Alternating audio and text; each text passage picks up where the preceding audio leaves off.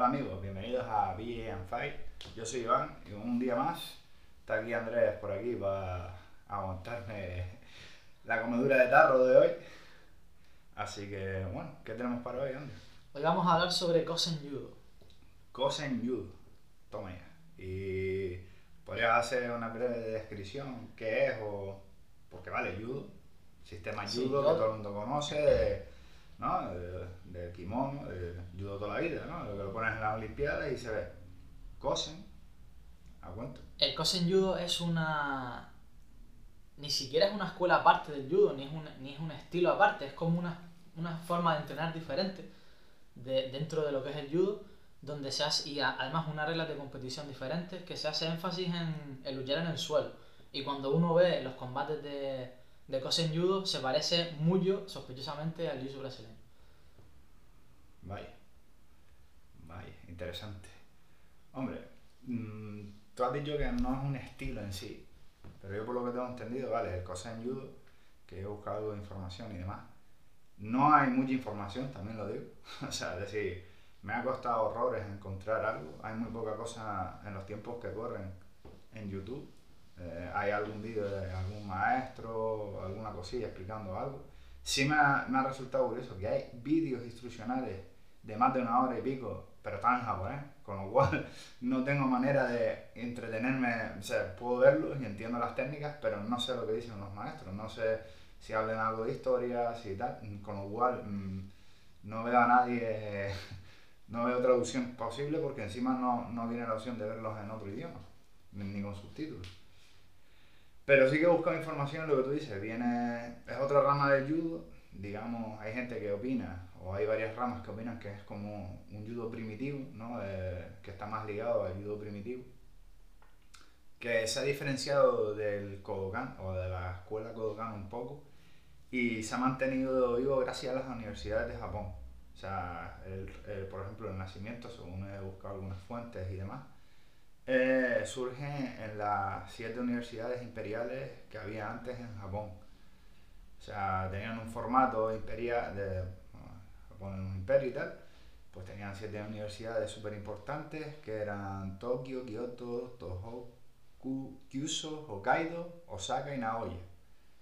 Y que estas formaban eh, una liga que se llamaba la Na- Natei Judo que después derivó, en resumidas cuentas, en el, en el COSEN, que, me, me- que es un acrónimo de... Me, me niego a pronunciarlo porque esto no es sencillo, tiene muchas sílabas y esto y no lo sé pronunciar. Pero vamos, que es un acrónimo de, al final, que hace referencia a este, a este tipo de, de escuelas, de universidades, que eran escuelas de alta especialidad. Entiendo yo que como refiriéndose a- al tema de las universidades, ¿no? Esto desapareció, eh, tuvo una desaparición, pero después se volvió a recuperar con, con el cambio de estudio de occidentalización, desapareció un poco el tipo este de competición, pero se mantuvo los, los entrenamientos.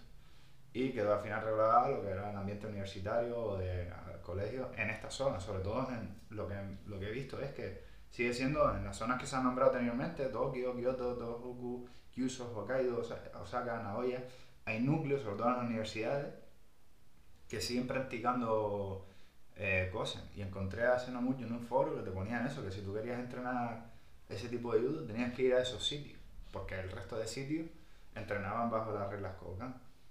Entonces, bueno, para ya un poco entrado el contexto y sabiendo que, digamos que haciendo una diferenciación, el judo del Kodokan hace un 80 o un 70% lucha en pie y un 30% eh, suelo, el Kosen es al revés, es un 30% de pie y un 70% suelo.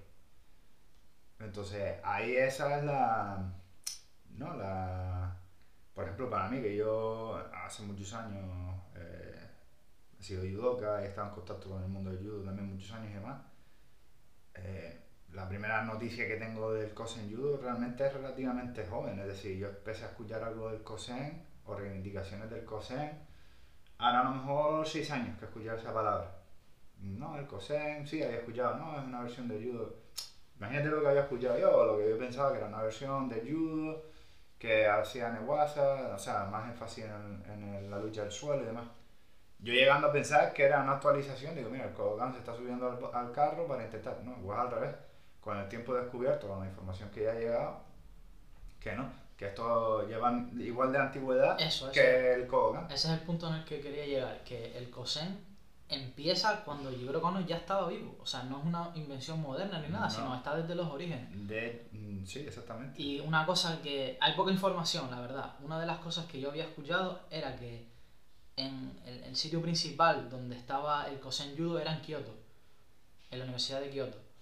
Y en las competiciones, habían competiciones de- del propio Kodokan, que estaba en Tokio, con el resto de universidades, siguiendo ese esquema de competición. Y, y en Kioto, que era donde estaban la mayoría de practicantes del Kosen, o el, el- núcleo fuerte del Kosen, en algunas, en algunas ocasiones Kyoto ganaba al Kodokan con, su, con, su, con sus propias reglas. Entonces fue cuando Jigoro Kano tomó parte en ese momento, cuando vio que desde el, el propio Neiwasa anulaban a, competidores de judo clásico o del Kodokan, tomó parte y limitó más el uso del suelo en las competiciones. Sin embargo, no eliminó el Kosen Judo. O sea, Jigoro Kano en sí mismo creó una especie de liga para ellos para que luchasen entre ellos. O sea, no lo eliminó ni lo borró, sino limitó el Kodokan, pero permitió que ellos siguieran utilizando sus propias reglas. También, también creo que tiene que ver con la filosofía que él tenía de aspecto de defensa personal. Él decía que tirarse ya directamente a la guardia te exponía una- en una situación de defensa personal. Pero sí es lo que tú dices, eh, aquí hay que nombrar a, a un luchador japonés que pertenecía a, una escuela que se llama Takenuchi, no, eh, eh, fue líder de la escuela Fusen Río y uno de los mayores expertos en lucha en Neuwasa, o sea, a ras de suelo siendo famoso por sus numerosos eh, enfrentamientos contra miembros de la escuela fundadora de- judo Kodokan. Sea, rivalizó directamente con la escuela Kodokan, practicando ese estilo. Y el nombre es Mataemon Tanabe, que si no me equivoco es el que sale en, el libro de, de Renzo Gracie, que rivalizó directamente con, con, con las escuelas de, de Jigoro Kano, porque en esa época el Jiu-Jitsu como se le denominaba en aquella época, todavía no era judo cerrado, o la versión de lo que estaba fra- fraguando Jigoro Kano, se hacían eventos sociales, sobre todo de en modo exhibición no, eran duelos, pero marciales, en el sentido sin llegar a muerte ni nada, ni una violencia desmedida, sino combates rituales para demostrar qué estilo era mejor, si las escuelas de Jiu-Jitsu tradicional o la versión de Jigoro Kano. Y resulta que este tío se tiraba a la guardia, porque los judokas que estaba sacando Kano en esa época, esos peleadores, eran muy buenos proyectando. Y entonces, ¿qué pasa? Que eh, este fue como más inteligente y se llevaba la lucha al suelo. Y en el suelo llegó a dominar bastante gente. De hecho, tuvo peleas con, con uno de los destacables, es un décimo dan, que, que fue el segundo décimo dan en recibir el grado y, re- y de recibirlo en- eh, y el primero en recibirlo en vida, que fue Hi- Hiyame Isogai, que luchaba contra, contra esta contra este contra el anterior nombrado y que es de la segunda generación de la escuela Kogan, o sea que fue de los de la segunda camada de, de esta gente. Después yo también leí otra anécdota que tampoco sé si es cierto, bueno, dos en particular. Uno, que los practicantes de Kosen, debido a que la estancia en la universidad eran de cuatro años, no daba tiempo a formar a un peleador, a un luchador, en ese tiempo para que fuese, mm, digamos, un rival para los practicantes del Kodokan. Entonces, ¿qué hicieron? Como los practicantes del- de, en este caso de Kyoto no tenían esa fortaleza física o no daba tiempo a construir un peleador, pues se enfocaron más en el suelo. Vale, entonces digamos que una persona débil podía hacer frente a una persona más fuerte. A mí esto se me parece mucho a lo que dice Helio Gracie, con lo cual no sé si darle mucha credibilidad porque es, es muy similar. Puede ser que sea cierto, puede ser que no, pero se parece mucho. Y luego otra cosa que he leído, que eh, la policía de Kioto quería establecer su... quería ver qué, qué sistema de arte marcial ponía para la, Sí, para la formación de los policías. Y se hizo un encuentro de, entre los practicantes, no sé ahora mismo si era de Kosen o también las escuelas clásicas de Jiu-Jitsu con respecto a los del Kodokan. Y en esa competición, que por lo visto hubo muertos, No lo sabía. mm, yo tampoco sé si es cierto o no, pero hubo gente que Yo- murió. Conozco esa historia, pero no conozco que hubiera muerto. Ya. Y por lo que tengo entendido yo era gente del, o sea, de Jigoro-kan, judo, judoka, contra escuelas tradicionales de jiu-jitsu. Vale, pues tampoco lo sé decirte si es cierto porque no lo he visto de primera mano, pero mm, no me extrañaría que hubiese muerto porque Jigoro Kano estaba en vida en ese momento. Y los muertos no favorecían a lo que él quería construir con el judo, así que entiendo que se haya tapado. Y en esa competición ganaron los, ganó el Kodokan. Entonces de ahí la policía de Kioto eh, trajo para sí el Kodokan para los policías. Así que, no sé, ahí viene toda esa historia. Que digamos que el Kosen está desde los inicios del judo. Y a mí me surge esta pregunta. ¿De dónde coge el Newasa el judo? Pues mira, hay escuelas de jiu-jitsu que la, que la han desarrollado, como por ejemplo la Fusen Ryu, que es la que nombramos anteriormente, y adaptaron técnicas de ahí. Muchas escuelas de jiu-jitsu trabajaban en el Newasa. Te cuenta que ellos tenían tatami, estaban de rodillas, tenían ese tipo de lucha, de controles, al final las distancias eran cortas, ¿no? muchas veces su situación social era estar de rodillas frente al otro, y después en aras del combate, cuando estabas luchando, pues al final tenían, había escuelas que se profundizaban mucho más en eso. Pero aquí hay un factor determinante, y hay un judoka que se llama Tsunetane Oda, que es de 19- 1892 y murió en 1955 y fue uno de los impulsores del Newasa en su generación. De hecho, eh, digamos que impulsó el estilo Kosen, o bueno, lo que se conoce hoy en día como el Kosen, y se le cree además el inventor del Shakaku Ime. Sí, eso también lo leí.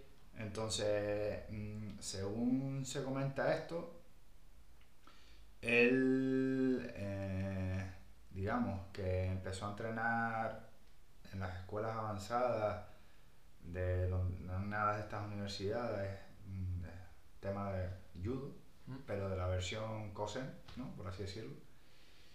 Y que eh, un año después o algo así empezó a entrenar eh, más tipo con Kogan.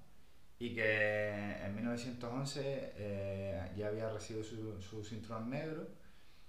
Y claro, en esa época todavía lo que era el sistema de proyecciones favorecía demasiado a la gente que practicaba Kogan en, en pos de lo otro. Entonces, como que Oda se encargó de convencer a Kano de la importancia de, de desarrollar el Newasa, de seguir trabajando en esa línea. Recordándole las derrotas que el experto Mataemon Tanabe le había infligido en este terreno, o sea, el anterior que he nombrado, de la Fujin, eh, Fujin que ahora busco otra vez el nombre, pero eh, de, de ese estilo tradicional, que, que lo mantuviera ese vivo, que no lo perdiera, que al final era una realidad, porque al final se aplican, joder, es que es más probable, ¿verdad?, que de pie se vale, y por ejemplo, ya no se ve tanto hoy en día, pero yo me acuerdo del judo de los 80, de los 90, y te estoy hablando del judo Kodokan, que era lo que yo veía en la tele, en las Olimpiadas y todo esto, en los mundiales y demás, se veían finalizaciones de pie, de pie. O sea, ya un día ya no ves, apenas. ¿Vale? Pero eso, de katames, cosas mm, a los brazos y demás, había ciertos judokas que eran expertos en ese tipo de tal y que se podían hacer esas finalizaciones. ¿Qué pasa? Que al final en el suelo tienes más, mayor probabilidad de aplicar una, una palanca, una estrangulación, por el hecho de que puedes dominar al adversario contra el suelo y aplicarle ese encaje. Entonces, eh, Tsunetane Oda favoreció más el tema de, de- de- del suelo, del Newasa, y en, en 1930 fue enviado a, a la Universidad de Tokio, donde compartió su conocimiento con, el, con, los, con los judokas de- del sitio local. Entonces, digamos que él fue como el padre de, digamos, del Kosen.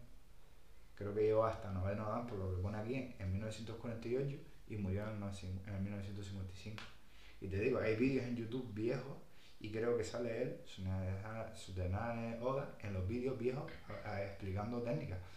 Y es curioso porque muchas de las técnicas que ves ahí, verdad que son bastante rudimentarias, son un poquito toscas a lo que conocemos con respecto a lo mejor el- la calidad técnica que hay ahora en el, en el tema del, del suelo y demás, como puede ser el jiu brasileño, creo que lo que estamos practicando también. Que hay, hay otra calidad técnica en el sentido de ves la misma técnica, pero la esencia está ahí. Sí. Ves que estás pasando la guardia y dices tú, tío, eso lo hacemos nosotros. ¿sabes? Ves que está haciendo, defendiéndose con la guardia abierta y está haciendo lo mismo que hacemos nosotros. Más rudimentario, sí, más tosco también, más marcial también, porque también en otro contexto, ¿no? Pero que extrapola lo que es ahí, yo, yo reconozco muchas de las cosas que practico diariamente hoy en día. Entonces, de verdad que pensar, ¿sabes? Que a lo mejor quien llevase, si fuese Maeda o eh, los japoneses que emigraron a, a Japón, llegaran japoneses que practicaban este tipo de, de rama o de corriente más de Neuwasa y más sobre todo si hacían eventos a la hora de exponerse en, al final en peleas contra otros adversarios, ¿sabes? Como puede ser en un ring contra luchadores de lucha libre y tal, pues al final, ¿qué aplicaban? ¿Sabes? Es decir, a lo mejor si ellos conocían este tipo de estrategias y tal, pues a lo mejor practicaban más esto, es decir, contra un tío que a lo mejor sabe igual de derribar que igual que yo, o es más fuerte que yo, no me interesa hacer fuerza contra fuerza, sino me voy al suelo y trabajo con él. Y a lo mejor esa filosofía es lo que se implantó ahí, ¿sabes? Y es curioso, ¿sabes? Me quedo yo, guau. Sí, es que se parece mucho, la, las personas que practican Kosen se parecen mucho, salvando la distancia, al jiu brasileño. Lo que otra cosa que hay que decir es que el Kosen, ser cinturón negro de Kosen es ser cinturón negro de judo. No, no, no, el, el sistema de, el sistema, digamos, o sea, judo Kosen es la manera de entrenar que ellos tienen, o sea, que enfatizan en otro tipo de técnicas, más que el Kodokan. Su sistema de competición es diferente, pero todo su bagaje, digamos, toda su estructura académica rige del Kodokan. Claro. Es decir, por lo que tengo entendido, y hay una entrevista en YouTube a un judoka, que eh, creo que es noveno dan, creo que era noveno que se llama este, eh, Yuji Nimura, ¿vale? Y la entrevista es de hace un año, está en YouTube, y está en español, la han traducido en español, por si alguien la quiere ver. Perdón. Y al final lo que te dice es eso, que, que básicamente se sigue entrenando judo, perdón, pero se vale tirarse a la guardia y trabajan también más técnicas de sacrificio, tomo de nage, sumigaeshi, cosillas así. Es que. Por eso cuando definí que era el Kosen no supe cómo definirlo, porque es judo, o sea, legalmente es judo, están bajo el paraguas del Kodokan, pero entrenan de forma diferente y compiten de forma diferente. Así que, ¿cómo definirlo? Es una corriente, como dijiste antes, de- de- del propio Kodokan. Así que, claro, eh, la pregunta también es, la, como, como dije antes, ¿de dónde surge el Newasa y, y cómo Jigoro Kano quiso fomentar otro, otro tipo de cosas? Y a día de hoy yo creo que es muy diferente, aunque sea judo, se, se ve que es diferente.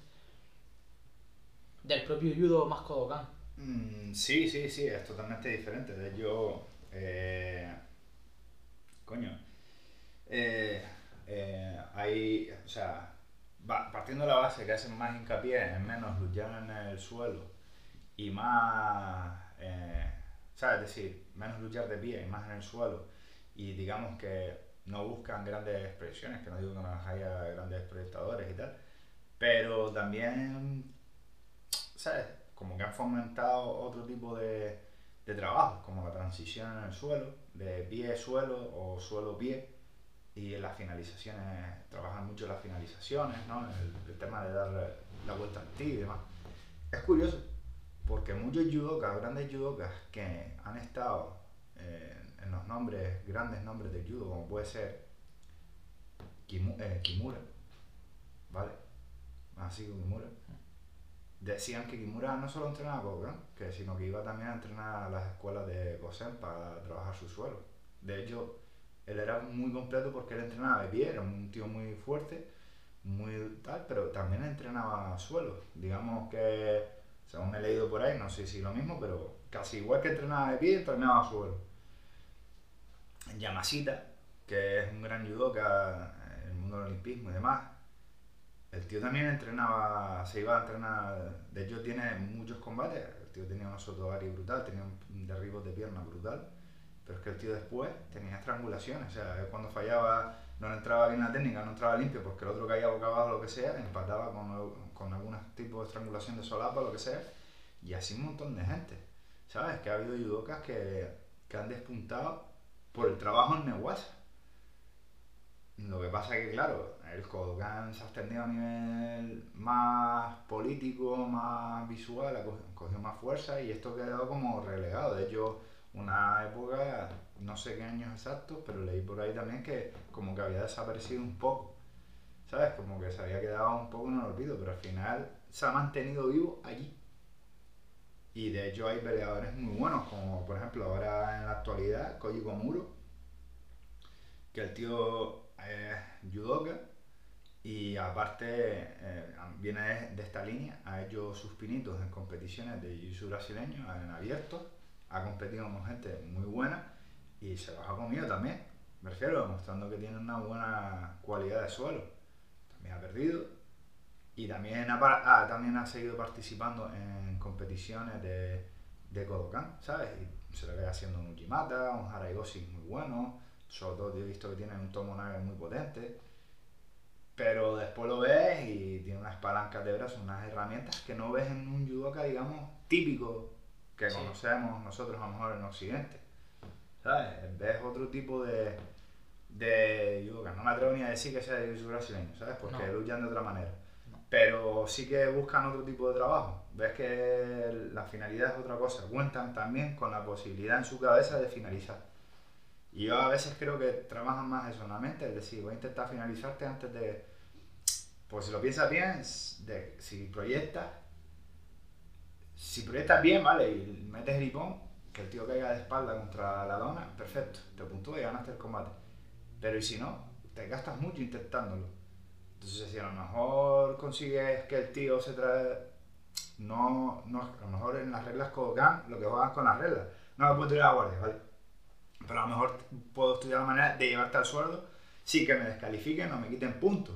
Puede ser un intento fallido de una proyección mía de sacrificio, o puede ser que yo te intente derribar, pero realmente no busco un derribo limpio, sino que toques cualquier extremidad en, en el suelo y ya te cojo el impacto con otra cosa. Y ese es el tipo de trabajo que yo he visto hoy, que son muy enriquecedores en esa, en esa línea, ¿no? en, esa, en ese tema. Y, y siendo eficaces, como lo ha sido él, como este peleador. Y no sé, me parece muy, muy, muy interesante porque te digo, es que miras el bagaje técnico y es que es jiu brasileño, más si me dejas, o, de school, pero viejo de cojones. Es lo más parecido, muy primitivo. Es lo más parecido al jiu brasileño que hay, porque el propio Kodokan no se parece. El, trabajo de suelo del Kodokan no se parece al brasileño el, el Kodokan, por las reglas que tienes 30 segundos de, de trabajo de Neuwasa. Eh, creo que son 20. De... 20, o sea, en 20 segundos no puedes. 30 segundos para que no te, no te, te pongan en pie, creo que era. Hace tiempo que estoy desactualizado. En cualquier caso, está claro que en, en 30, 20 segundos no te da tiempo a trabajar Neuwasa, no tienes tiempo, o inmoviliza. No, no, por eso te digo, o sea, hecho bueno, al final, la gente que está haciendo judo hoy en día y es buena en el suelo, o sea, hecho bueno es buscar una finalización rápida o una vuelta de tuerca rápida en ese momento, porque es que te paran, o sea, paran el combate. De hecho, muchos judokas caen y a lo mejor están boca abajo, se extienden y muchas veces cometen el error, yo creo, de que esperando que el árbitro diga mate y los pongan otra vez de pie para empezar otra vez el combate, como que medio se quedan así y el otro a lo mejor aprovecha esa décima segundo, sigue el trabajo y ya empatan con el suelo y ya están jodidos. ¿Sabes? Y yo lo he visto un montón de highlights que he visto de judo, el WhatsApp, de gente, bueno, judokas y tal, y lo ves. ¿Sabes? qué dices tú, tío, eh, el combate no ha terminado, sigue en el suelo. ¿Qué pasa? Que como esperan que el árbitro te levante lo más rápido posible, como que intentan evitar esa parte. Y luego está también que me puedo levantar. O sea, tú me proyectas, estás encima mía en cuatro apoyos, yo estoy en cuatro apoyos, tú estás encima mía, yo me pongo un pie y se acaba. Sí, sí, sí, todo se va limitando mientras que esas reglas que no están en el COSEN de, de, hecho, por ejemplo, hablando de eso, perdona, te corte, eh, tú te sales, tú sabes que tienes zona de seguridad en el tatami, ¿no? Sí. Si tú estás luchando en el suelo y sales fuera de la zona de, seguridad, no te vuelven a poner mate y, empiezas de pie. Paran el combate, te arrastran y te llevan al centro del tatami. En Kosen. En, Kosen. en, en Juden, sería... mate y, y de- otra vez de. Claro, entonces todo eso va relegando que el Neguasa pierda. No se, no se trabaje porque realmente no te favorece, o sea, no, no te da puntuación en realidad. Mientras que en el COSEM entiendo que por ahí sí van los tiros que si tienes tiempo de trabajarlo y te puedes dedicar a hacer tu técnica, a, a trabajar la, la estrangulación, lo que quieras hacer, en el Kodokan no. Mira, esto me hace recordar a cómo yo entrenaba Neuwasa, sea, cuando yo era judoka, en el primer gimnasio que estuve. Es decir, yo mis recuerdos que tengo ahí, no había un concepto de guardia como tal, ¿vale? No te puedo decir que me dijera haz guardia, porque no, no existía, no existía ese concepto, pero sí me obligaban a utilizar las piernas. Es decir, eh, yo a veces, o he estado en escuelas, eh, supongo que también a lo mejor habrá cambiado, porque digo, repito y reitero que yo un poquito desligado del tema del judo, eh, me refiero del judo en el sentido de lo que es en la actualidad. Sigo entrando con algunos judokas con confianza, pero ya prácticamente lo que hacemos es el suelo de jiu brasileño y de lo que es la amalgama que es hoy en día, vamos. Entonces, eh, lo que quiero decir es que yo me acuerdo que siempre empezábamos, o los recuerdos que tengo era que uno empezaba boca arriba y el otro empezaba de rodillas intentando como pasar la guardia. Entonces, al que estaba debajo le decían, tienes que utilizar tus piernas y los agarres para raspar. Que no era raspar, sino, venga, pon la pierna aquí, intenta Darle pisar la la rodilla para darle la vuelta o métete aquí para, ¿sabes? Sí. En cambio, cuando estuve en otras escuelas, empezábamos una guasa y era de rodillas a rodillas intentar tirarse. Era como un combate de pie, pero estando de rodillas. Y ya cuando caías en una posición de, de inmovilización o de control, pues ya podían venir las finalizaciones o ya podían venir, eh, sobre todo, mucha gente se enfocaba en las inmovilizaciones, ¿no? Más que en, la, en el trabajo de, de finalizaciones. Pero es que yo me acuerdo que el primer Yugatame que aprendí fue primero en mi escuela, en la- mi primera escuela, y ese Yugatame me lo llevé, a- me lo fui arrastrando hasta que fui a aprendiendo variantes y tal, pero mm, no es que añadieran nada nuevo a mi juego. O sea, es decir, yo lo que aprendí con ellos a estrangular y tal, sobre todo recuerdo que, porque se me daba mejor hacer Yugatame, que es llave de brazos, eh, fue la que más se me quedó. Y fue la que yo poco a poco me fui llevando y fui aprendiendo después, reaprendiendo otra vez las técnicas con el paso del tiempo. Pero es verdad que tú ibas a otros sitios y dices, venga, inmovilización, trabajo de Neuwasa, eh, escápate, tienes 30 segundos para intentar escaparte de, de, de- de una inmovilización. Te enseñábamos un escape, si es que te daba, o era por huevo, y después me acuerdo de eso, que empezabas de rodillas y era Sí, sí. intentar derribarte al otro Sí, pa- y el que más o menos tenía algo de idea, que yo por ejemplo en mi caso, que sabía hacer esa, ese traspié o ese raspado eh, o esa inversión, eh, hablando en términos actuales, me, me- le daba la vuelta muchas veces al ruedo, porque se quedaba la gente como, ¿cómo, cómo coño has hecho eso? ¿O qué me has hecho? O, o entraba yo y Gatame directamente. Pues yo normalmente, como hacía? Cogía solapa, cogía una manga, el otro iba por mí, me dejaba caer para atrás, barría la pierna, ¡pum! Ya estaba en la montada o, o ya estaba con la llave de brazo media pillada. Entonces era como, no sé, veo una diferencia de incluso lo que llegaron a ciertos maestros aquí en Occidente, a lo que después también es verdad que yo estoy hablando que mi gimnasio era un gimnasio pequeño, gimnasio de barrio, un gimnasio que había gente, que ha salido mucha gente de ahí, pero que al final ellos también se salían fuera de la norma porque también practicaban otras cosas, veían otras cosas y siempre las fusionaban también o, o iban acorde, en concordancia con la filosofía que ellos practicaban. Pero después, digamos que estaban gimnasios que son puro judo deportivo, judo al más Férreo 100% y enfocado 100% a la competición, solo campeonatos, campeonatos, campeonatos. ¿Qué es lo que digo yo hoy en día también? Que eh, hoy en día pasa también con el jiu-jitsu brasileño, nos confundamos, hay gimnasios que son puramente solo competición y sí, te, te saben hacer un montón de guardias de berimbolo, eh, te saben hacer guardias solapa, guardia gusano, guardia no sé qué, un montón de técnicas que salen en competición, pero después habrá que verlos en los fundamentos, en otro ti- tipo de aspectos, ¿no? Lo que hablamos, yo no creo que la policía de Japón, o sea, y hoy en día me acuesto los huevos si siguen entrenando judo en Japón, no creo que el concepto de la policía ahí en Japón sea solo deportivo. No debería.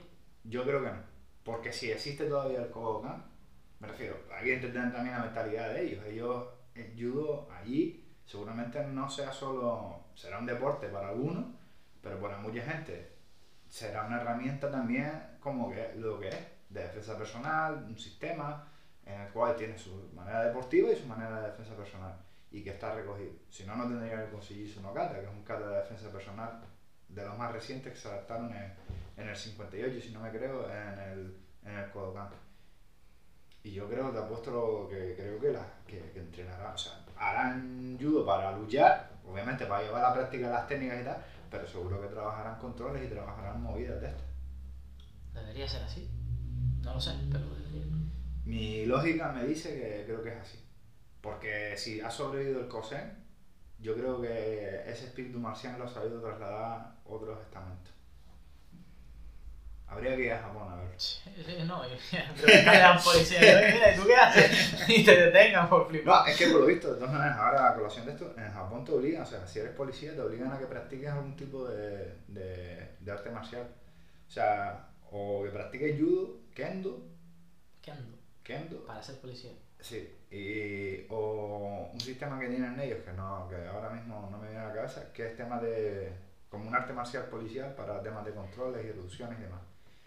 Que practiques al menos dos disciplinas de eso. El kendo por el tema de la decisión, a la hora de también utilizar armas y demás, y, y saber cómo para, eh, para empuñar y demás. Y al final el kendo es que te pegas palazos, entonces también rompes el contacto a la hora de luchar, ¿sabes? Que también, entonces obligan, son, si es 100% obligación eh, taxativa, que me imagino que sí, o es como aquí, de descafeinado, que te dan unas sesiones, no creo que sea la versión occidental. Por lo que tengo entendido es que obligan a sus policías a, a que practiquen algo de eso. Siempre en activo, Sí. de forma regular. Según tengo entendido, sí. Vale. Yo no sé si es verdad del todo, pero según he leído, que forma parte que tienes que practicar algo, tú eres policía, tienes que practicar algo. Hombre, por lo menos algo de sentido común, porque te va la vida en ello. Eh, sí. Es tu trabajo, es tu herramienta de trabajo. Es decir, es como el que mm, trabaja en el extranjero, tienes que saber idiomas. ¿sabes? Ya, ya, ya, pero que me refiero que, que no me extrañaría que los obligaran, ¿sabes?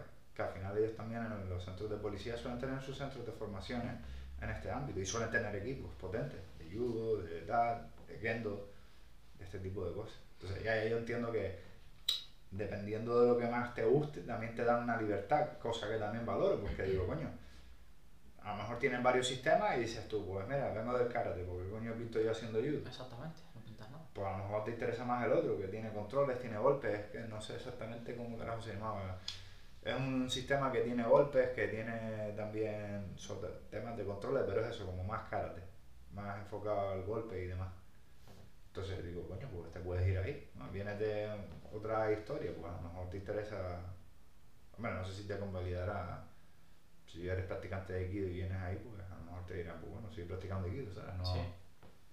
no creo que te obliguen. Hombre, a mí tras ver todo esto del Kosen, el nacimiento y tal, mm, mi visión personal del judo de hoy en día es que se limitan mucho las técnicas, no solo de Neguasa, sino de- del propio lucha en pie. No puedes hacer ciertos agarres, no puedes hacer esto, no puedes hacer lo otro. Todo para favorecer un tipo de estilo de proyección, que es el estilo del judo.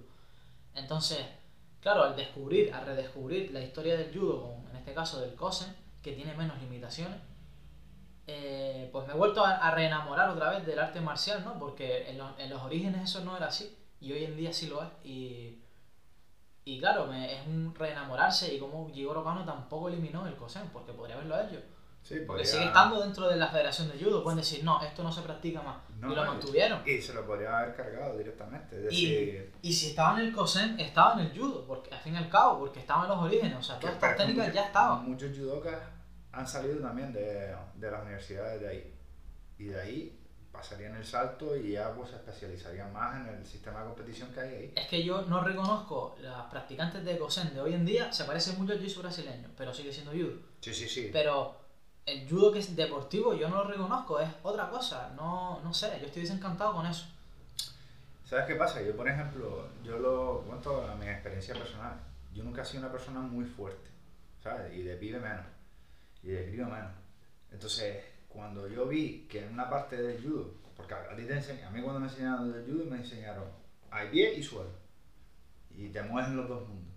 Si metes una hostia, ganas. Pero si llevas el tío al suelo y lo controla y lo finalizas, ganas. Entonces, ¿qué pasa? Que a mí me dieron como la opción personal de poder tener una estrategia en la cual yo, por ejemplo, proyectando no era bueno, te decía, tenía mis, mis técnicas y tal, mis mañas, mis técnicas así y tal, pero no era un judoka puro, no era, no era un judoka que me saliera limpio, no, no, no sé, no, no era fuerte para, o yo no me consideraba muy fuerte en ese tipo de técnicas. Y, en cambio, cuando llegaba al suelo, veía que tenía muchas más opciones, no sé, me llamaba más la atención y tenía más resolución. ¿Qué pasa? Que el problema que tuve yo, que yo tuve un desencantamiento con la competición, era que yo no podía aplicar el otro por ciento de técnicas que yo estudiaba. Entonces casi siempre perdía y, y salía frustrado. Entonces me relegué una temporada que dije, no quiero competir porque, coño, no puedo utilizar una parte que me están enseñando y que, después no veo posibilidad alguna de que la pueda aplicar, porque con yo, según fui creciendo, fueron cambiando las reglas. Coño, yo me acuerdo, y creo que lo he comentado ya en anteriores episodios de podcast y tal, las técnicas que nosotros, a mí, mis maestros me decían aquí, las usadas, que eran los katagurumas modificados de que entraban la gente del este. Y digo modificados porque nada más no era el kataguruma limpio japonés o tal, era un kataguruma muy directo, muy físico, muy, muy una entrada tipo lucha libre, eh, los moros de Gary, entrada a las dos piernas brutales, ¿sabes? Y técnicas así, los teguruma, que ya no existen.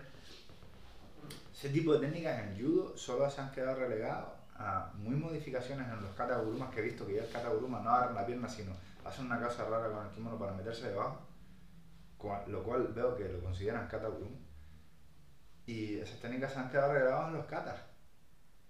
Yo escuché hace tiempo en un podcast a Neil, un judoka muy bueno y que por suerte también tenía muy buen suelo, que está metido en la Federación Internacional de Judo, y decía que ellos han estado eliminando ese tipo de técnicas para favorecer lo que tú dices, un uchimata, técnicas de judo, ¿no? Porque decían que ya había estilos que que esas técnicas no se iban a olvidar porque había estilos que se dedicaban a, a mantenerla viva, ¿no? como puede ser la lucha libre. Pero que las otras sí podían prevalecer en, en, FATE, que podían desaparecer. Yo pienso que no, tío.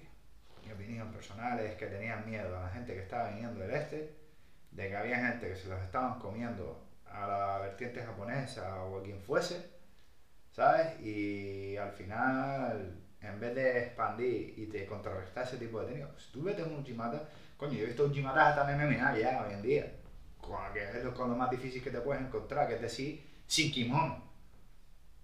Y si sale ahí, tío, ¿por qué va a desaparecer esa técnica? Que a lo mejor desaparezca el ratio de hacerlo.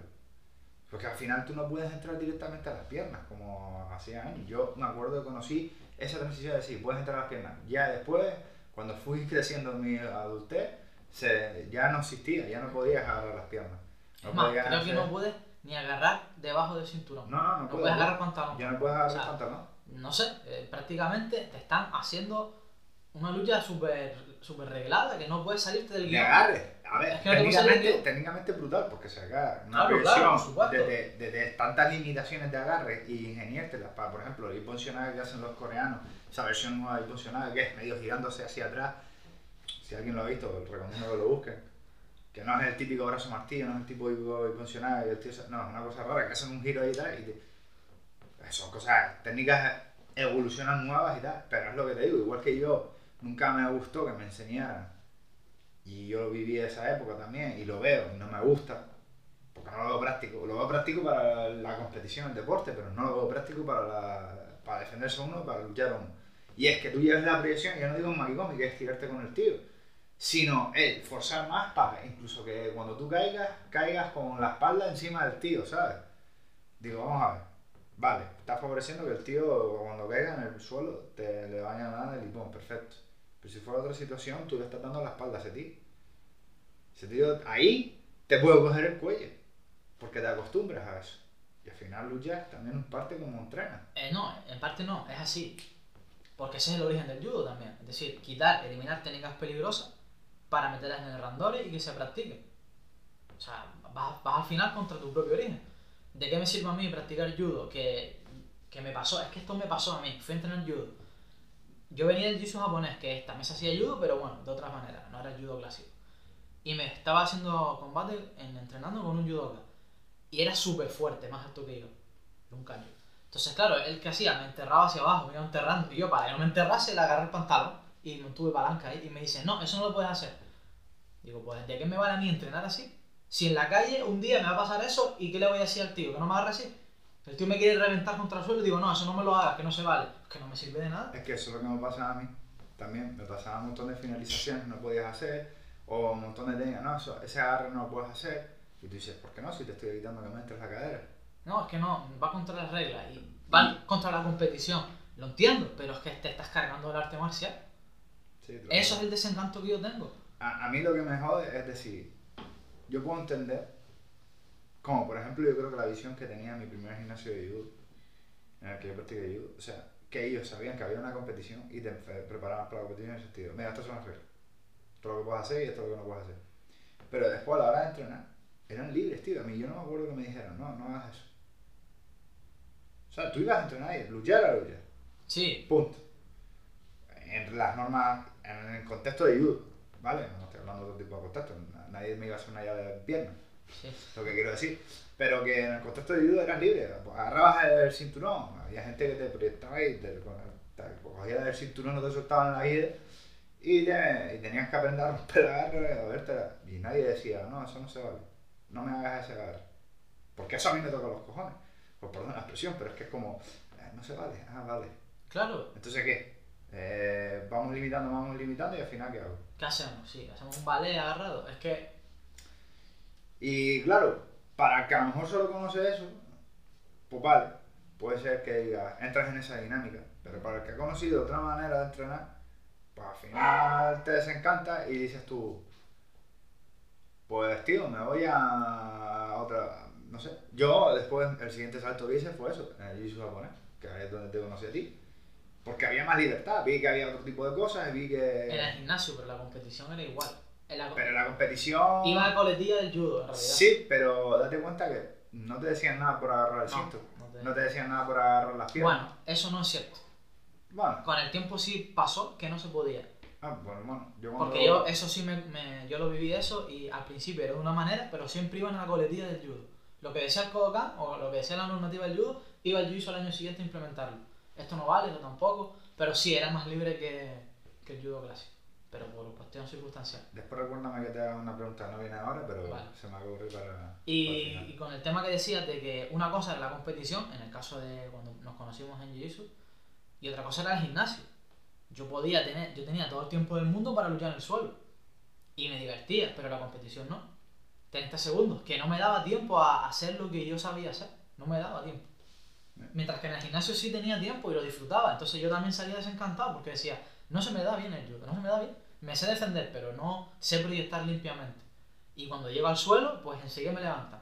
O se levanta el tío, tal. Y, y al final tus herramientas te las van quitando. Y no tienes forma de trabajar. Y es un desencanto también.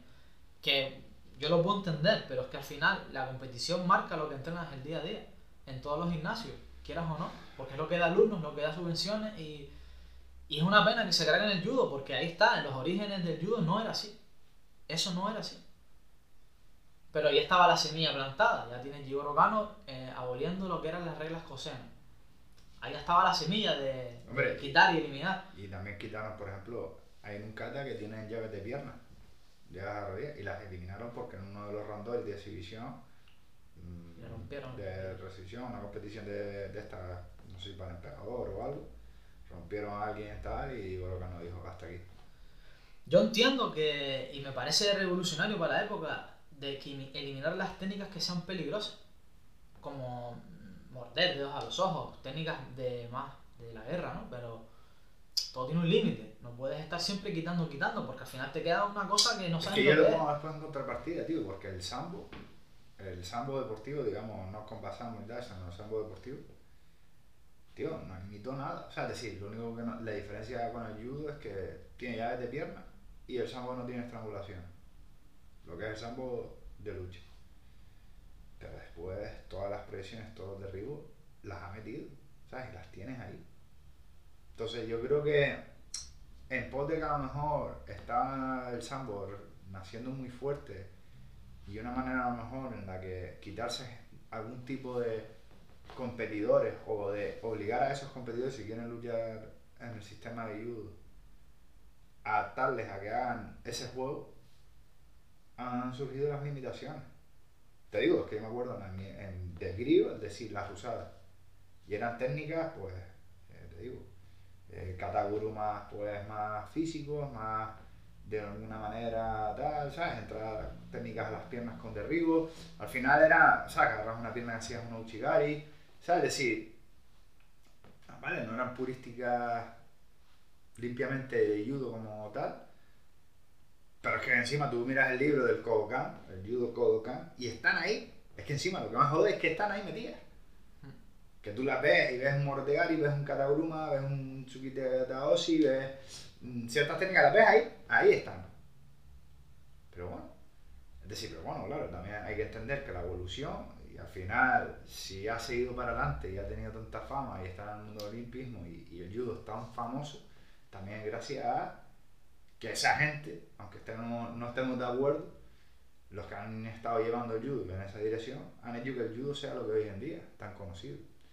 Para otra gente como tú y yo, que tenemos otro tipo de inquietudes, otro tipo de necesidades o otra visión de ver las cosas, pues no sé.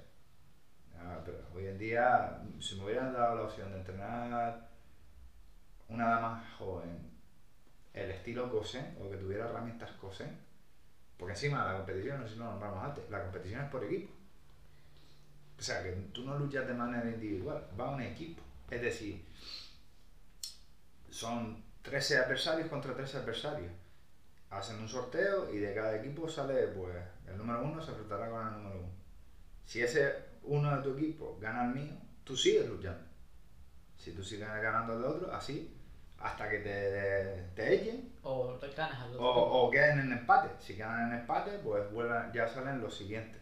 ¿Vale? No podemos seguir. Sino, si tú y yo quedamos en empate, pues ya los siguientes números salen. Y ya después se hace un recuento final. Entonces, claro, también tú ves eso y dices tú, bueno, claro, hay diferentes categorías de peso, de gente de diferentes estaturas. Claro, imagínate que tú te toca luchar contra el de 90 kilos o 100 kilos. Y tú pesas 70 kilos mojados. Además se te ocurre entrar a apretar porque te va a sacar por fuerza. Entonces, ¿qué hacen? Tirarse la guardia para seguir ese juego. Entonces, si hoy en día ese estilo me hubiera llegado a mí, no sé, con 16, 17 años, que era cuando todavía estaba más ferviente mi amor por el judo, pues con la misma hubiera seguido en el camino del judo, pero en ese camino, en esa dirección, teniendo esa opción. Esa opción la conozco ahora. Es que eso no salió de Japón, el Kosen. A ver, teniendo en cuenta que probablemente. Sí, se ha expandido ahora, pero porque se ha expandido gracias a las competiciones de, de jiu brasileño. Porque yo te digo una cosa, yo a Koji Muro lo, lo conozco desde hace. Bueno, empecé a practicar jiu brasileño en el 2011. Pues prácticamente buscando información de Neguasa. Porque todavía tenía ese amor de. Como venía del judo, pues intentaba ver también técnicas del judo, porque también en esa época el jiu brasileño sí, conseguía vídeos, pero no era tan como hoy en día que hay tantas plataformas ni tantos vídeos, tanta información. Era más un poquito más limitado. Y, tío, ya existía. Lo que pasa es que yo veía que ese tío era bueno haciendo su vuelo. Pero claro, no sabía que había como una subrama dentro del judo. Porque, por ejemplo, Shin Yaoki... Y, y su maestro, Yuki Nakai también. Yuki Nakai, pero bueno, Yuki Nakai hizo el salto, hizo, venía de esas escuelas hizo, se metió en el mundo del shoot, del shoot bus, del boxing ese extraño, peleó contra el Rickson Racing, perdió el ojo y toda la historia esta, y a él pues se metió con el juicio. De hecho, él es presidente, si no, si no has cambiado, sigue siendo presidente de la versión de la International Japan Brazilian Federation, de la, lo que es la IBJ, de la IBJJ, pero la versión japonesa, que él es presidente ahí. Pero bueno, él vio eso y tal, y él lo dice en muchas entrevistas, dice, los japoneses teníamos esto y no lo supimos ver. Él lo, como que lo ha reconocido en alguna entrevista. Ya, no sé, en el momento lo que primaba eran las proyecciones y se fue limitando, limitando hasta quedarse lo que es hoy en día. Sí. Es que, por ejemplo, te puedo poner otro ejemplo diferente. En el caso de- del jiu-jitsu brasileño, eh, cada vez que venía alguien de fuera a competir y le ganaba con una técnica, se incluía. ¿Vale? Se metía dentro. Con el tiempo se acababa asimilando y no es necesario prohibir las cosas. Bueno, de ahí tienes la mayoría de las técnicas. Kimura es de Masuiko Kimura. Y Ezequiel, que es el Sodegura Majime, el, la estrangulación con las mangas, es de un judoka que se llamaba Ezequiel y que entrenaba con Carlson. Y, y- y- y hoy en día sigue siendo jiu-jitsu brasileño. Aunque sea toda una combinación de cosas, sigue siendo. No ha perdido Y- la esencia. Y han adaptado técnicas de, otro, de otras Claro. cosas. Por ejemplo, el collar drag o leg drag o el arm drag, todos estos drag vienen de la lucha libre. Las entradas al tackle de lucha libre, al final también es de donde haya mamado ese luchador el, o ese brasileño, ¿no? O, o ese profesor, las técnicas. Si viene de Estados Unidos, pues va a meter muchas técnicas de, de, de lucha libre estilo americana, esa. No sé, no, es libro, no sé si es libre olímpica, pero bueno, del Mm. wrestling americano. Si es un tío que ha hecho vinitos en judo o en sambo, pues meterá técnicas que ha visto en judo o en sambo. ¿Sabes? Depende de lo que haya practicado también. Y sigue siendo jiu-jitsu brasileño. Mientras que la otra tensión ha sido de eliminar, quitar. Sí, pero Sí. porque da- date cuenta que también el jiu brasileño se ha mantenido siempre una máxima que es la estrategia. Y la estrategia es finalizar al oponente. Esa es la máxima. La estrategia del judo es derribar al oponente. Claro, pero puedes derribarlo con, usando sambo. Sí, Y han sí. decidido y hacer- lucha libre. Y han decidido, También. ¿no? Sí, y Han deci- decidido y han decidido no. Sí, sí, y lo han, lo ha vuelto un limitante, pero es verdad que es lo que tú dices, al final en Jiu-Jitsu es decir, si para cogerte la espalda y poder finalizarte te puedo meter, yo que sé, una técnica de lucha libre, aunque esté haciendo kimono, te la hago. Y consigo el fin, vale, perfecto, es válido. Eh, que te hago un tomo de nave de judo y acabo en la montada y te hago una llave de brazo, también es válido, porque de hecho hay gente que lo hace. Sí. ¿Sabes? Están las dos ramas. Hay gente que mete y funcionales. Bueno, el otro día me pasaste en Instagram un tío que en un campeonato de Jiu-Jitsu brasileño metió un funcional a otro de libro. El tío cae, se cae en una especie de. Voy a pasar una media guardia abierta, pasa la media guardia y pasa una media de brazo. Y eso más, más clásico no puede ser. Más old school, eso. O sea, más tradicional que, nada, ¿no? que, que, que coger un libro de judo y ver esa combinación, no existe. ¿Sabes? No sé. Es súper tal, pero es verdad que eh, es lo que tú dices, ha habido un detrimento. Y a colación de esto, que es la pregunta que te hice antes, Hazme la pregunta. hay un resurgir en las federaciones y es una guerra particular entre comillas, porque al final entiendo que cada país tiene sus cosas y igual que yo nunca estoy de acuerdo en ciertos aspectos con las federaciones.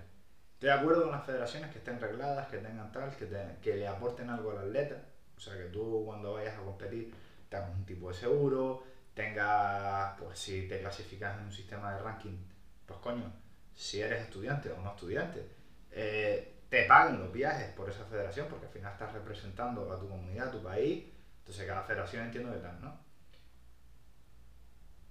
Aquí planteo ahora dos cosas.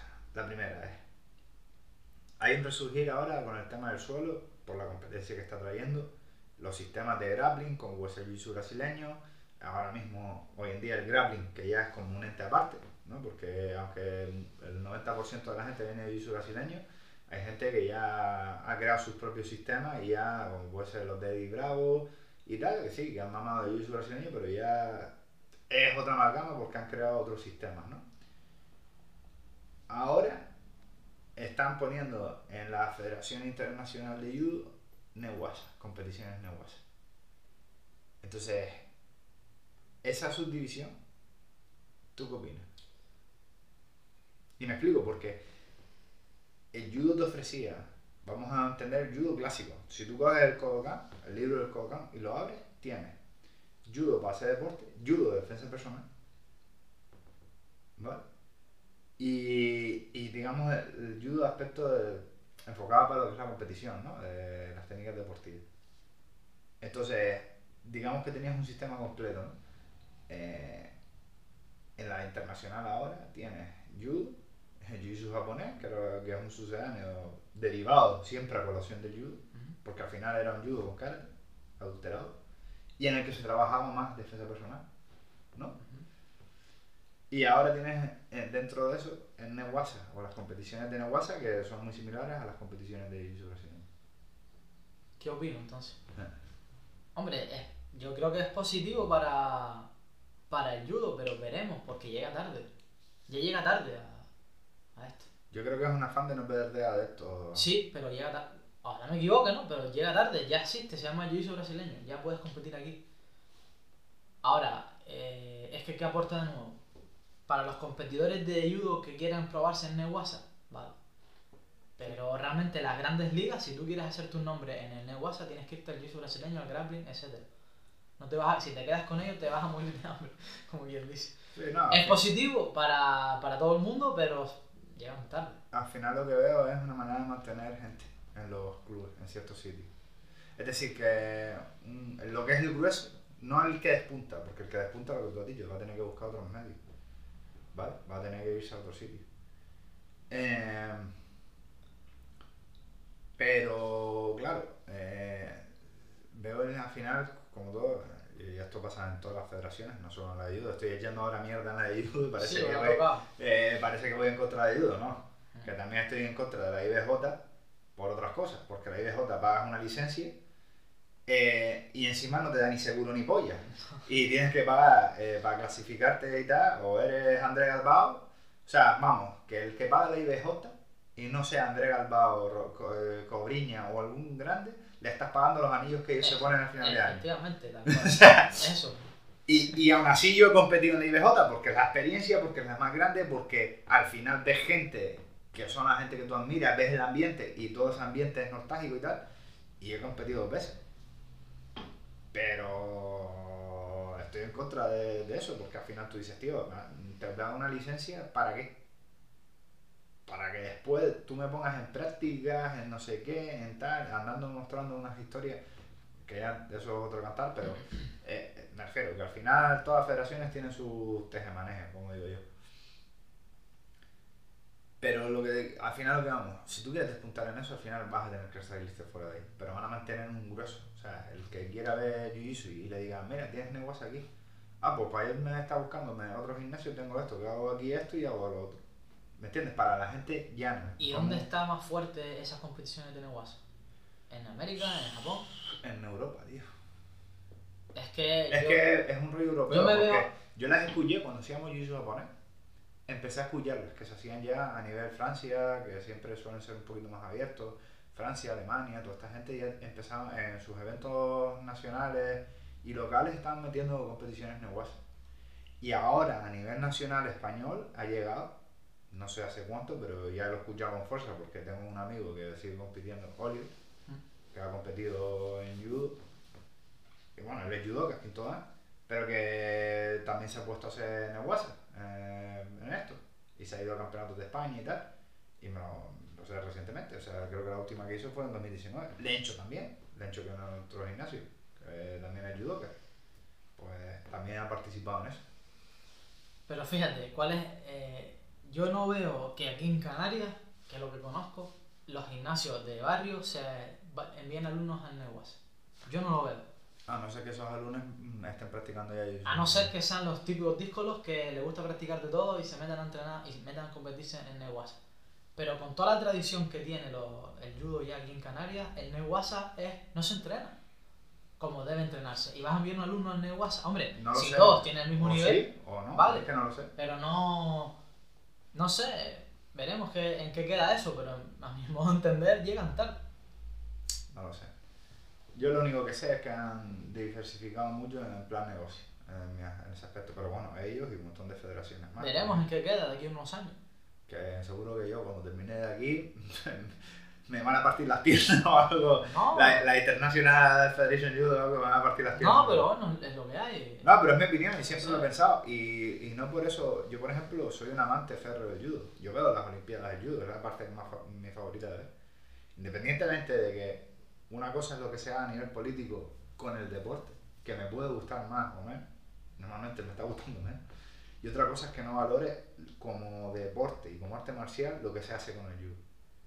Porque yo conozco, joder, sigo teniendo amistades en el mundo del judo y sigo vinculado. Y yo, eh, coño, en Almería pude casar, tuve tiempo y entrené judo. Un, un año y medio que estuve, volví a retomar el judo. Es decir, seguía entrenando jiu brasileño, había empezado fuerte en jiu brasileño, y creo que fue en el 2014 hasta 2015 o algo así, 2000, entraba a mediados de 2015, me apunté en unos cursos que había de judo que se llamaban los sábados para personas adultas eh, en un pabellón deportivo ahí en Almería. Y yo dije, pues mira, me cuadra con los horarios, me cuadra que es un día a la semana, de que es un día extra de kimono que se acaba, pues para poder entrenar. Y digo, pues mira, no puedo hacer un jiu brasileño el sábado.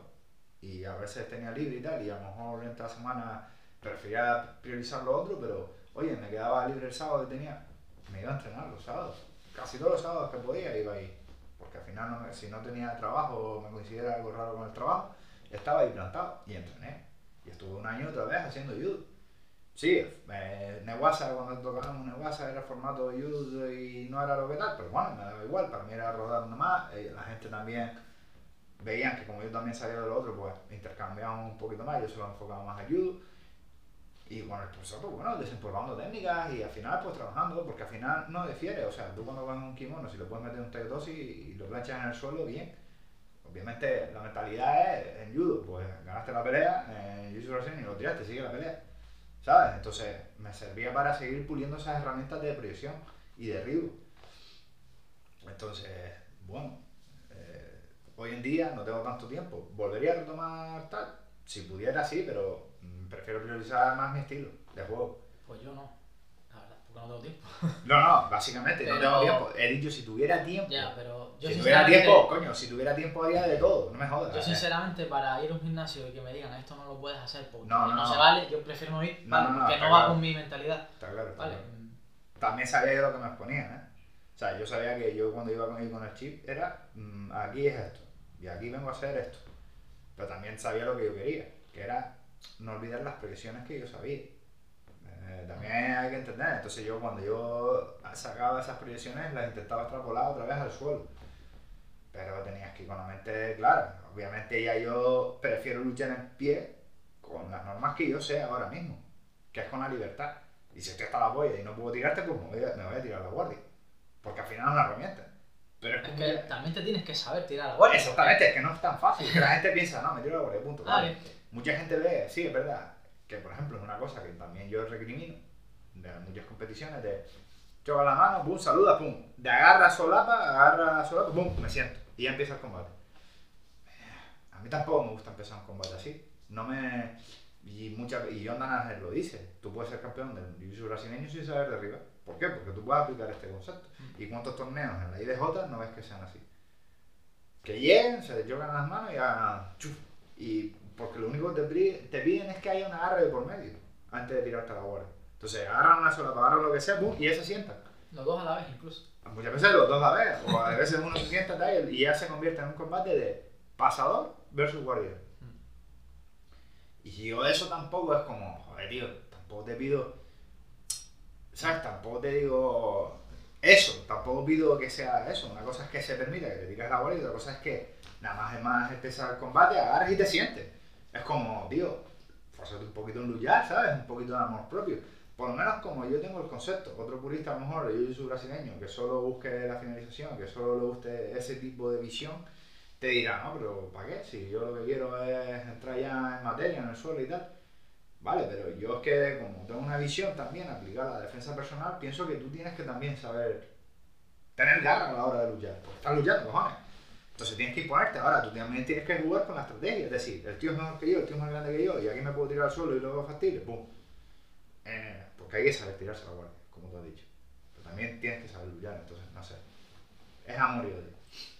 Hombre, a mí el amor que yo tengo es que no me prohíben hacer las cosas. ¿Vale? Todo es con seguridad de los competidores, pero no me dicen, no me agarres aquí, no me hagas esto. que, si tú le agarras un pantalón, nadie te va a decir por qué le agarres, coño, nosotros lo hacemos agarras a las piernas y te levantas con la pierna cogida y le vas a proyectar y no pasa nada. Igual que si tú no metes ni funcional y no te van a parar el combate, si el tío cae, tú vas a seguir. No, aunque se lo metas planchado, sí, puntúas, perfecto, pero vas a seguir el combate. Entonces, o por ejemplo, a ti te proyectan, ya no perdiste. Eh, te aprieta un tío que sabe proyectar mejor que tú. Pero tú al final en el suelo le consigues dominar algo y no te paran en el combate. Sigues luchando. Eso es. Eso es la- lo que a mí me gusta de lo que practico ahora. Y lo que, lo, que la- lo que yo critico del judo es que se está perdiendo eso. Antes no era así. Sí, te, te, te hacías un hipón y, y se paraba el combate, pero si no lo hacías tenías que seguir luchando y, y las técnicas están ahí. O sea, yo creo que el jiu brasileño con los años lo ha ido mejorando, pero no se inventó nada nuevo en los orígenes. No, Le dieron otro enfoque, otra forma de ver las cosas, otra visión, pero las técnicas estaban ahí. no, no, lo que está claro que lo que llegara a Brasil, estaba claro que ya está inventado. Y probablemente se parece mucho, probablemente sea algo de cosa. Seguro. Aunque no haya evidencia, se parece demasiado. Es que yo cada, cada vez veo más, o sea, yo no sé, porque ahora está la duda, no, leyendo el libro que todavía no me lo he terminado, de Close the Guard the Movie, este de Robert Disney, que Maeda parece ser que es un elemento que está ahí, pero que no ha habido, de los más exponentes, tanto Fada, Gracie y demás, no ha habido lineaje directo o documentos, algo fidedigno que diga, mira, sí, estuvieron juntos. Sí con alumnos, sí con terceros, pero no con Maeda directamente, o una temporal que pueden decir que decían que eran muy jóvenes, ¿no? Entonces, vale, da igual, fuese como fuera, en Brasil se asentó una comunidad potente de, de japoneses. Y muchos llevarían algo de esto. Y seguramente muchos, para buscarse la vida, porque al final se lo tenían que buscar la vida, pues no era el judo que había hoy en día y al final si tú te llevas a lo mejor una idea de ese judo primitivo que había en Japón y te lo llevas a Brasil y no tienes conexión otra vez con Japón y nada más internacional, ese- Desarrollas algo propio. Exactamente, te mantienes. Y después es curioso, porque en el libro tocan que hay una. que, que claro, el judo estaba cogiendo fuerza a nivel mundial y en Brasil también cogió fuerza y muchos japoneses. Es que también lo que te digo, muchos Jigoro también, o el Kogan, se nutrió de muchos practicantes de escuelas de Jiu-Jitsu tradicional que se acogieron al judo que se reorientaron y se acogieron al judo y, y emigraron, toda esa gente, mucha gente emigró fuera. Entonces, que el jiu-jitsu brasileño se mantuvo a, a la par, se mantuvo a la par del crecimiento del judo a nivel global. Porque después el, el, jiu-jitsu brasileño, o sea, allí el jiu-jitsu se asentó como tal, como estilo, el Gracie jiu-jitsu o el Fada jiu-jitsu, el, el del coño de la Bernarda, el que sea, pero se asentó como estilo allí en Brasil y sobrevivió, Sí. perduró más que el judo. Que el judo también tenía, porque coño, la selección de judo brasileña tiene su equipo y tiene tal, pero que se, se, se, se Sí, para mantenerse a lo que hoy en día. Eso tiene valor, porque lo fácil era agruparse a la federación Claro, grande. eh, claro, lo que te quiero decir, lo fácil que es, ah, mira, yo te, pues, me voy a hacer judo. ¿Sabes? Por, por similitudes técnicas, pues bueno, cambian un poco las reglas, tal igual, pues Lo fácil era eso. Pero ellos se empecinaron en una cosa, en una línea y un sistema de trabajo y un rollo y, y al final crearon lo que hoy en día es el jiu-jitsu brasileño. Otro ente aparte que deriva de lo mismo, para mi modo de entender. Porque si miras, el, al final que si tú miras el judo kokan, el judo kosen y miras el jiu-jitsu brasileño actualmente y tú dices, son primos hermanos. Es verdad que a lo mejor si tú miras el jiu-jitsu brasileño y el judo kokan, es lo más ahora mm, No dispar, se- Sí, no se es lo, más, es lo más opuesto que hay Se ahora. parecen en que lleva kimono No, y se en parecen tatami que son totalmente lo opuesto. En que en uno enfatiza la lucha en suelo y el otro enfatiza la lucha en pie. En uno busca, eh, no vale nada, mm, casi nada, sí, derribar vale puntos, pero lo que importa es lo otro, finalizar. Y en el otro, no, eh, la práctica en el suelo casi es inexistente, porque si lo te pones a mirar, digo, eh, yo soy brasileño como tal, Sí, siendo no, purista, de la IBJ. Eh, las presiones son ine- inexistentes, entre comillas. La postura, todo diferente, todo Eh, cambia. es lo que te digo. Y tal. Ahora, el compendio medio o el camino medio neutral Es el cosa, es el coser. Sí. Por el tipo de estrategia, por el- las aguas que se mueven, ¿no? Esa transición de suelo, pie, pie, suelo, que es lo que llama la atención. Eh, queda ahí la amalgama. Entonces, claro, al final te quedas a pensar que pues siempre has estado practicando judo. Sí, ha sido un hermano bastardo del judo. Sí, sí, sí. Es que al final es eso. Y, esa, y por eso quiero, por eso decía, ¿no? El desencanto que yo tengo es que ya, ya, ya el judo ya era así. Y ya, y ya no es así, ahora es otra cosa. Pero a lo mejor era necesario que fuera esto, tío. También la evolución histórica, el contexto histórico. Te voy a decir una cosa, también la mentalidad de los crazy, que también mucha gente le echa mucho hate, ¿no? Eh, mucho odio, mucho tal.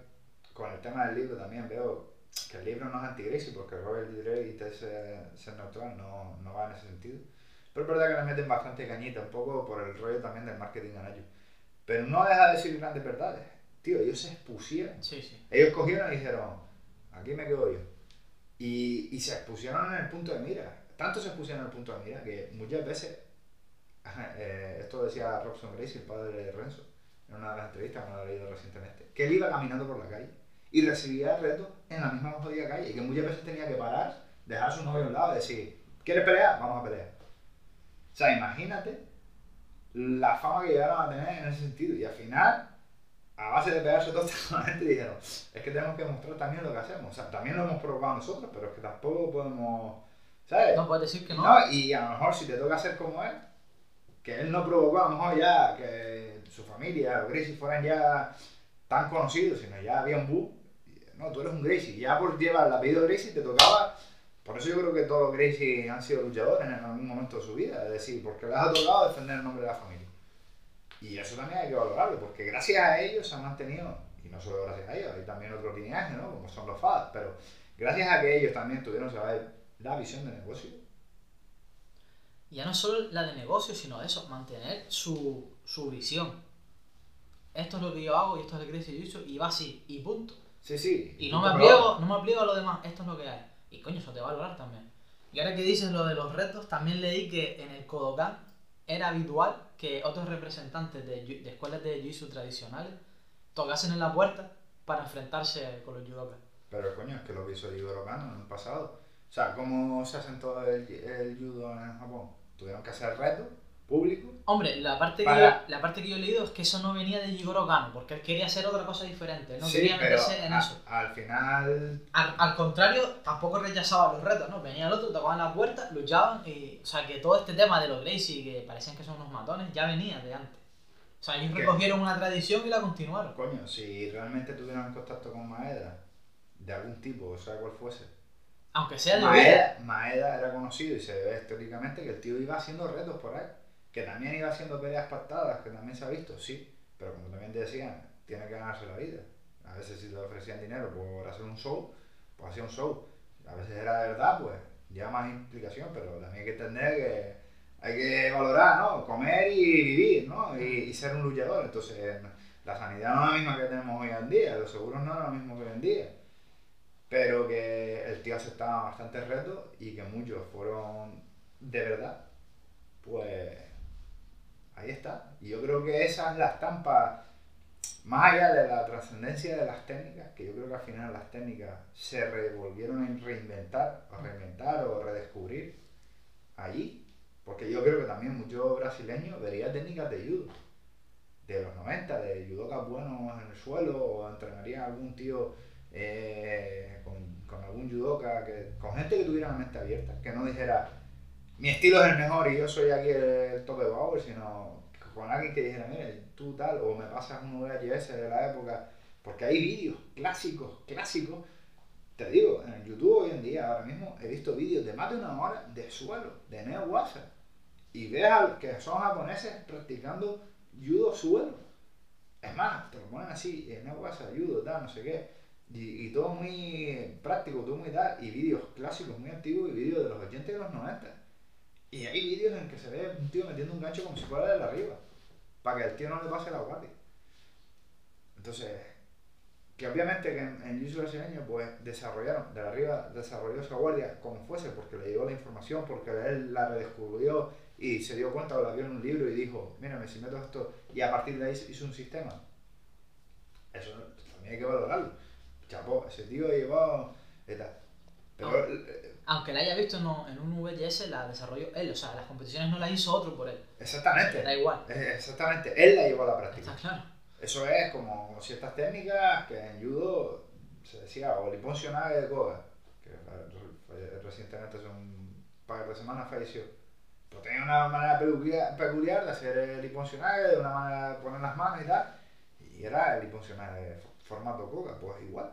¿no? El, el Ezequiel, la Kimura, lo que estamos hablando, las técnicas al final se iban asociando al peleador que, que iba desarrollando el rollo.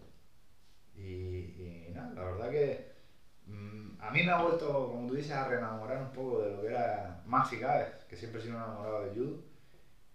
Pero eso, un enamorado del de judo a lo mejor que yo viví cuando era en una infancia que yo descubrí, del que yo me enamoré, que después me desencanté, por el motivo que fuese.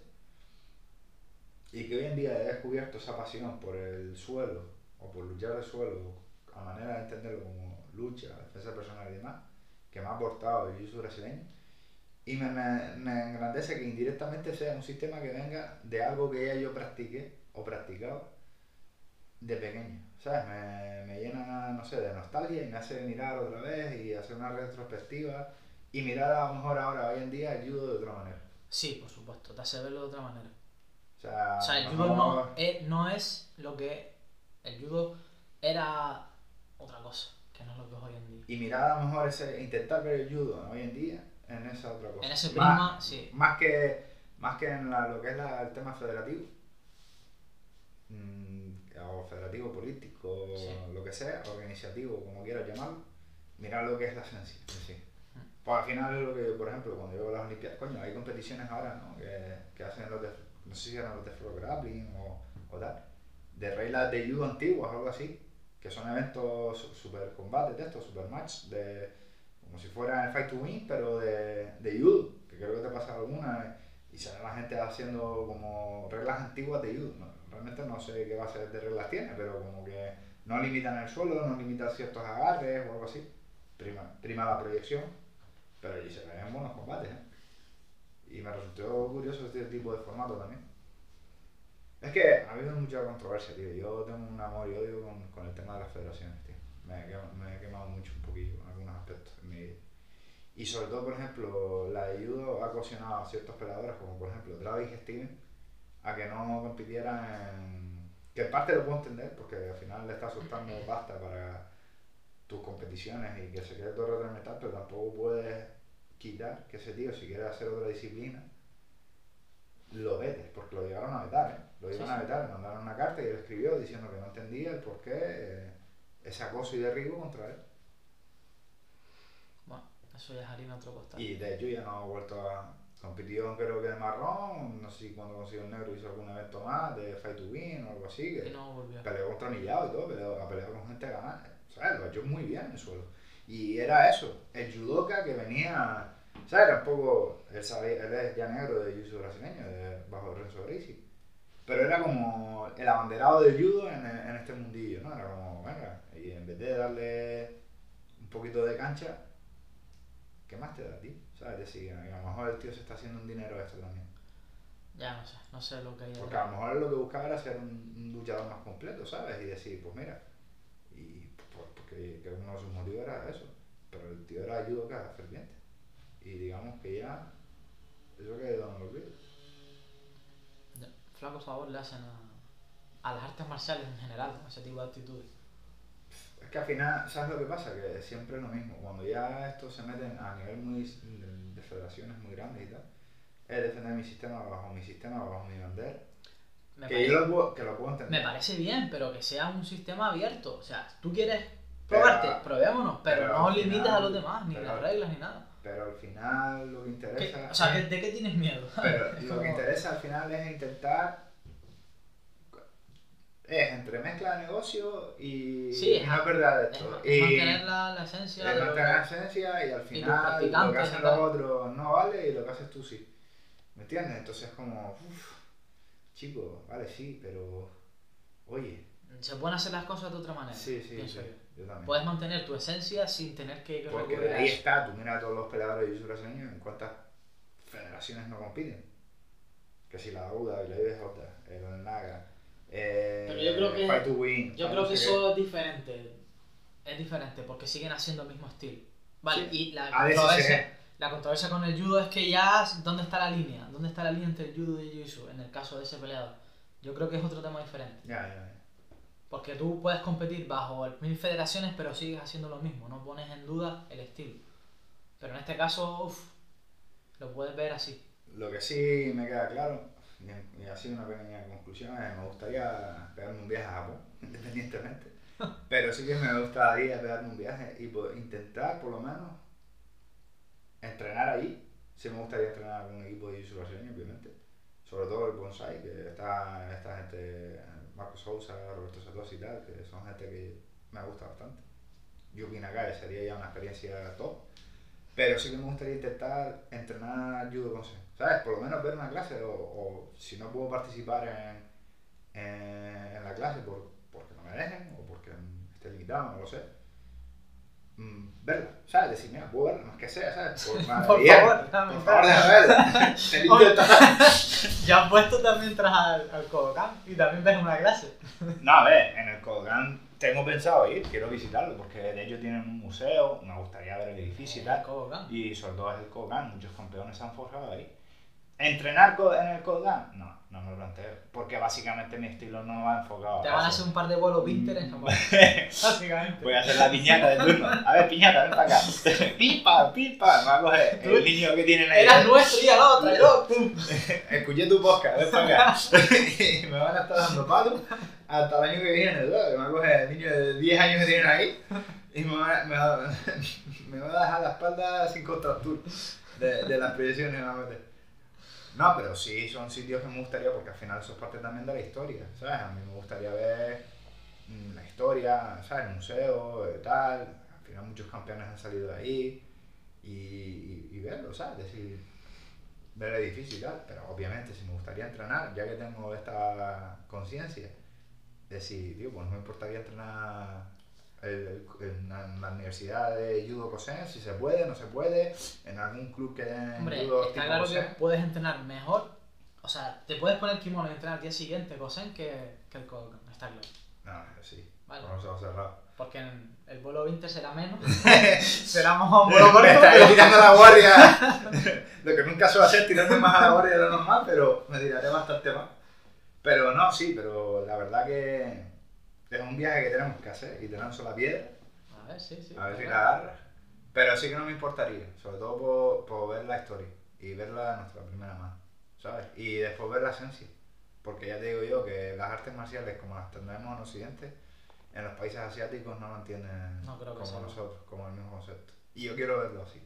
Sea, primero me gustaría también ver el Kodokan porque me apuesto que lo que vemos en el Kodokan nos sorprende para bien con lo que conocemos en, en plan de judo. Y seguro si vamos a las clases normales más que a las clases de competición. Seguro. Y, y después ver eso, esencia, ver cómo. Porque yo he visto vídeos, pocos vídeos, te digo, hay tanta poca información.